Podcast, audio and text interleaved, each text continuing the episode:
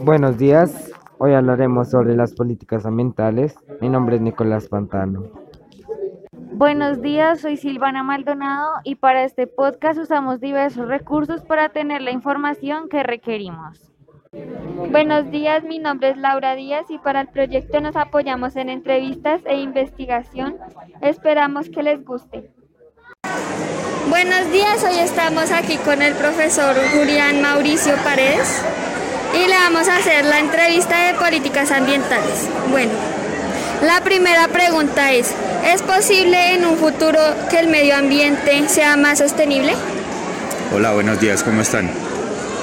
Eh, obviamente sí, desde las acciones que se están adelantando desde el Gobierno Nacional, desde la Secretaría y el Ministerio de Ambiente, se vienen adelantando muchos proyectos para la preservación del medio ambiente. Todas estas cosas eh, han ocasionado, digamos, un impacto en toda la población de nuestro país. Desde las instituciones educativas se viene trabajando el proyecto PRAE, que permite o que incentiva o invita a los estudiantes y a todas las personas a contribuir con, el cuidado y la conservación del medio ambiente. Y todas estas acciones pues obviamente van a permitir que en un futuro podamos recuperar el medio ambiente en, una manera mucho, mucho más pura y que permita pues que sea mucho más sano para todos. La segunda pregunta es, ¿de qué manera se puede reducir la contaminación? Obviamente la clasificación de las basuras, el, el reciclar, las, el reciclar, reutilizar, reducir, eh, tener una conciencia ambiental, tener siempre conciencia ambiental y que pues todas las personas tengan como esa cultura de, de, mm, manejar bien sus residuos para que ellos no lleguen a, espacios que, sean eh, contaminantes, digamos a los ríos, a los mares, a los bosques y a los espacios donde hay mucha biodiversidad. La tercera pregunta, ¿Cómo se puede reducir la deforestación? Mm, bueno, obviamente para... Hay muchas cosas que, se necesitan desde, desde los árboles, ¿no? Pues eh, de, la corteza de los árboles y de los árboles se extrae mucha cosa o se extrae mucha materia prima para elementos que se necesitan. Pero prevenir la deforestación va más asociada a que si cortamos un árbol para utilizarlo o si se corta un árbol, pues se reemplace. Se reemplace, se, se, utilicen sistemas pues, que, permitan que, los árboles tengan un espacio ameno para, para poder crecer, digamos con, con agua, con abonos, con, con elementos que le permitan crecer sanamente. Y la última pregunta, ¿cómo contribuiría usted para mejorar el medio ambiente? Contribuiría pues primero siendo un agente positivo en el, en el cuidado y en el, y en, y en el respeto por el medio ambiente. Siempre y cuando eh, desde mis acciones primero yo pueda ser un ejemplo para todos los demás en cuanto al al cuidado y el manejo de, del medio ambiente. Muchas gracias. Bueno, con gusto. Buenos días, el día de hoy estamos con Paola Heredia, administradora del Parque Los Nevados de Suba y le vamos a hacer la entrevista sobre las políticas ambientales. La primera pregunta es, ¿cómo contribuye el medio ambiente a su bienestar? Buenas tardes. Eh, soy Paola Heredia. Y este lugar que es administrado por la Secretaría Distrital de Ambiente, que es el Parque Distrital Ecológico de Montaña Mirador de los Nevados, contribuye a la calidad, al mejoramiento del ambiente con em, la restauración ecológica que se han hecho en estos espacios desde hace 20 años, porque el parque era una cantera del distrito y se sacaban arenas, eh, prácticamente una explotación de más de 30 años. Y la Secretaría de Ambiente lo que ha hecho mm, básicamente es restaurar con plantas nativas estos lugares que puedan servir de mm, sumideros de CO2 para abordar lo del cambio climático y así aportar a esa conectividad ecológica que se ha perdido con la construcción de, de casas, edificios, conjuntos.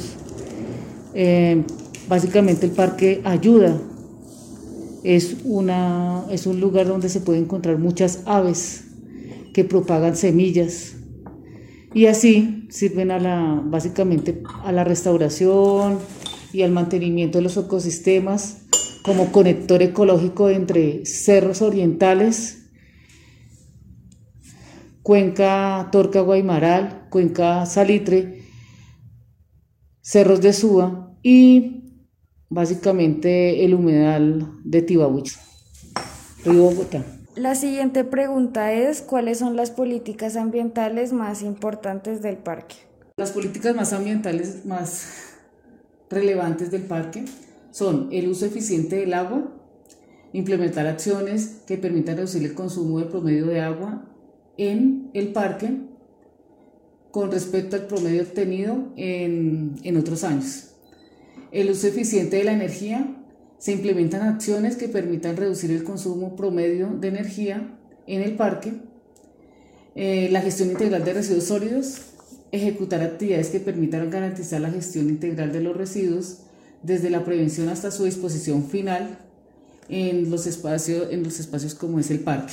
Entonces, que aquí se les enseña a la gente a hacer separación en la fuente con medio, por medio del aula ambiental.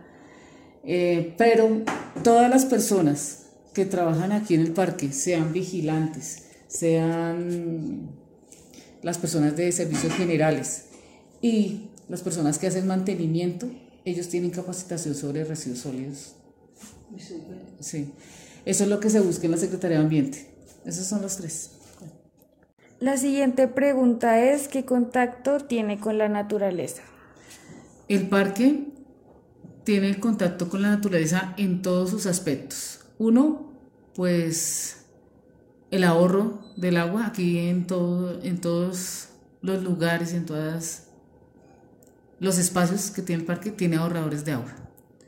El otro contacto que se tiene directamente cuando se hace la recolección de las hojas y del pasto que se generan en el, en el parque cuando se hace el mantenimiento. Em, se hacen composteras. ¿Qué es el compostaje? Es un proceso de descomposición orgánica donde llevamos básicamente a una temperatura de 80 grados. Em, por lo que se tapa em, esas hojas secas, se les, agua, se les aplica y veces, mm, eh, se le aplica eh, estimulantes como el agua y como el agua melaza y también, se le aplican sustancias que ayudan a descomponer rápidamente que una de ellas es el agua melaza, y ese humus, eh, todo ese material vegetal que se descompone, se convierte en tierra negra que nos sirve para abonar todas las plantas que están en el parque, sobre todo las jardineras. También se lleva un proceso de lombricultivo y este, eh, eh, por el aparato digestivo de estas lombrices californianas, pasa el pasto. Eh, ellas en su aparato digestivo lo convierten el pasto o las hojas o la comida que sale de las obras de nuestras cocinas y lo convierten en tierra negra. Eso es básicamente lo que se hace con el contacto de, pues lo, la pregunta que hacía alusión. La siguiente pregunta es cómo se hacen cumplir las políticas o normas ambientales. Bueno, las políticas ambientales que tiene la entidad se llama el Plan Institucional de Gestión Ambiental y por medio de él tenemos unos puntos ecológicos donde está el código de los de colores modificado el año pasado, donde se les enseña a la gente a hacer la separación en la fuente de residuos orgánicos en la verde, los que van a Doña Juana, eh, envolturas de papel eh, que van contaminadas y demás, papeles higiénicos y esas cosas, van a Doña Juana. Y el blanco, que es el de reciclables como plásticos, botellas, vidrio, cartones, todos estos van en la bolsa blanca. Esa es una de las políticas ambientales que se maneja en la Secretaría de Ambiente. La otra es también ahorradores. Se hemos grabado los ahorradores en todas las mm, llaves que se encuentran en el parque. Y también el cumplimiento de las normas ambientales en cuanto al área protegida. En el año, el año pasado, el Plan de Ordenamiento Territorial de Bogotá declaró esta área como Parque Distrital Ecológico de Montaña Mirador de los Nevados. Antes del año del 2021 tenía una categoría de parque urbano. Ahora tiene una, un contexto diferente y ahora buscamos eh, pues que se cumplan esas normas de usos prohibidos y usos permitidos. Entonces los usos permitidos es recreación pasiva, contemplación de la naturaleza, educación ambiental. Por estas, por estas tres razones que tiene el uso de esta área, se prohíben que no entren mascotas como gatos y perros, que pueden dañar la fauna silvestre que se encuentra, sobre todo aves, entre otros. La siguiente pregunta es, ¿es posible un futuro medioambiental más sostenible? Mm, sí, sí se puede llegar a generar un ambiente más sostenible con la naturaleza, pero es básicamente un cambio de hábitos radical, que nosotros hagamos separación en la fuente y sobre todo, y sobre todo eh, podamos cambiar los hábitos de consumo. Por decirlo así, no podemos generar generar cambios de hábitos como no comprar cosas que vengan de otros países, que se producen básicamente como en cadena. Son cosas que no tienen mucho uso. Por decirlo así, se ha creado para el uso de los celulares, que haya una obsolescencia percibida y obsolescencia programada. ¿Qué es la obsolescencia programada? Que un celular está programado para que usted dure seis meses, porque ya los seis meses o al año ya está desactualizado. Eso es una obsolescencia programada. Y la otra es la obsolescencia percibida, que decimos, uy, eso ya está como roto y viejo, o ya no funciona bien el celular, y lo cambiamos, ¿sí? Nosotros deberíamos darle un uso como antes a las cosas, por decirlo así, una cuchilla. Antes los abuelos les duraba más de 30 años una cuchilla de afeitar. Pero ahora las cuchillas nos, nos duran un mes y eso es mucho. Entonces hemos generado esos hábitos de comprar y desechar. Por eso no se permite aquí en el parque el, o hay una política ambiental a nivel nacional y, en la, y a nivel distrital. Los plásticos de un solo uso no deberían usarlos, al menos en las entidades públicas. Em, y el ICOPOR, bien importante que nosotros implementemos, que ojalá si vamos a comprar un almuerzo o algo así, llevemos la olla, el plástico, la taza donde llevamos nuestro almuerzo, porque el icopor es un ingrediente que no se degrada fácilmente. se demora más en degradarse que el plástico. El plástico se demora 50, 100 años, 200 años en degradarse, pero el icopor no se degrada, toca con un proceso industrial para poder degradarlo y que nos quede así pequeñito. Entonces, ojalá que no existiera el icopor. Eh, por eso se busca que de pronto haya un plástico, eh, que se haya un recipiente en, en cartón, que ojalá pudiéramos utilizarlo, que nos dieran en los restaurantes, para llevar la sopa, para llevar el almuerzo, el, seco, bueno.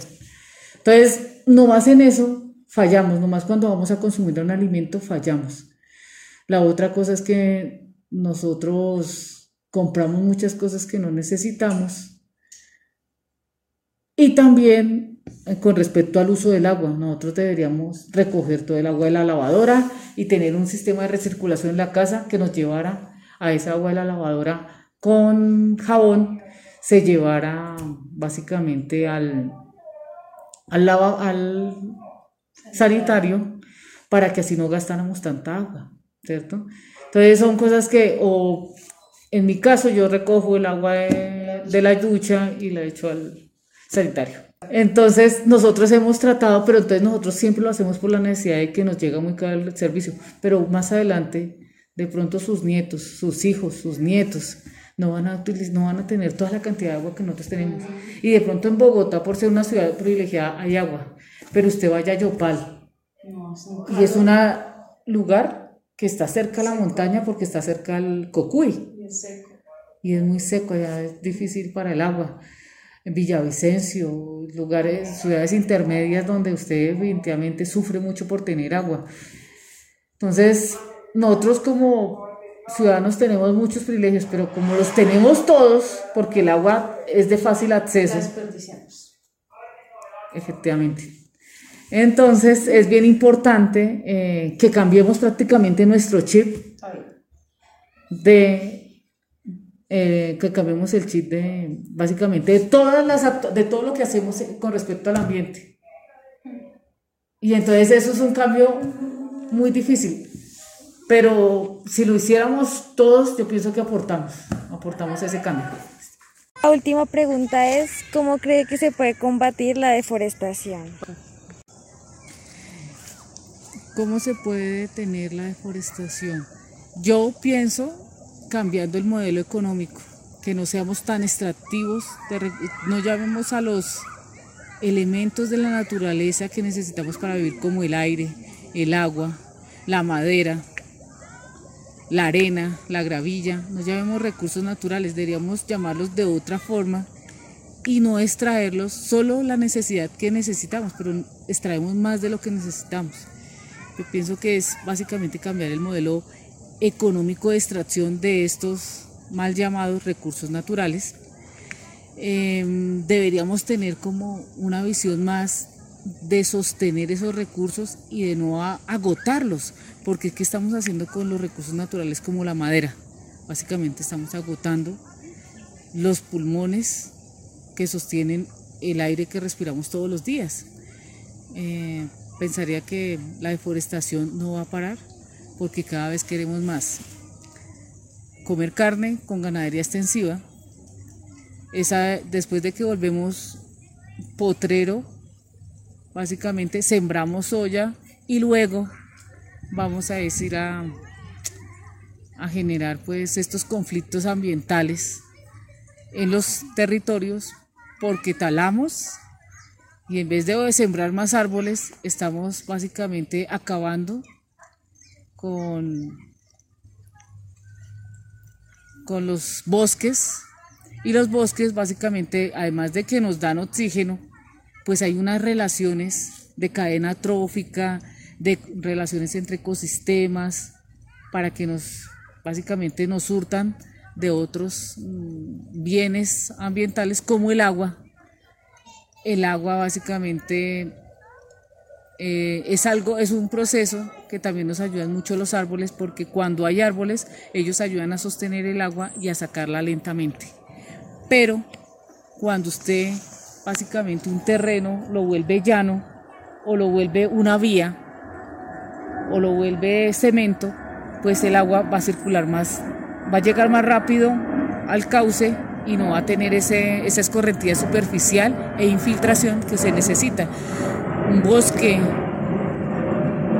es muy importante y sobre todo los árboles, así estén, no hay un bosque consolidado, son bien importantes para que haya esa infiltración y escorrentía superficial y que esa agua no llegue tan rápido a la cuenca, a las subcuencas, a las microcuencas.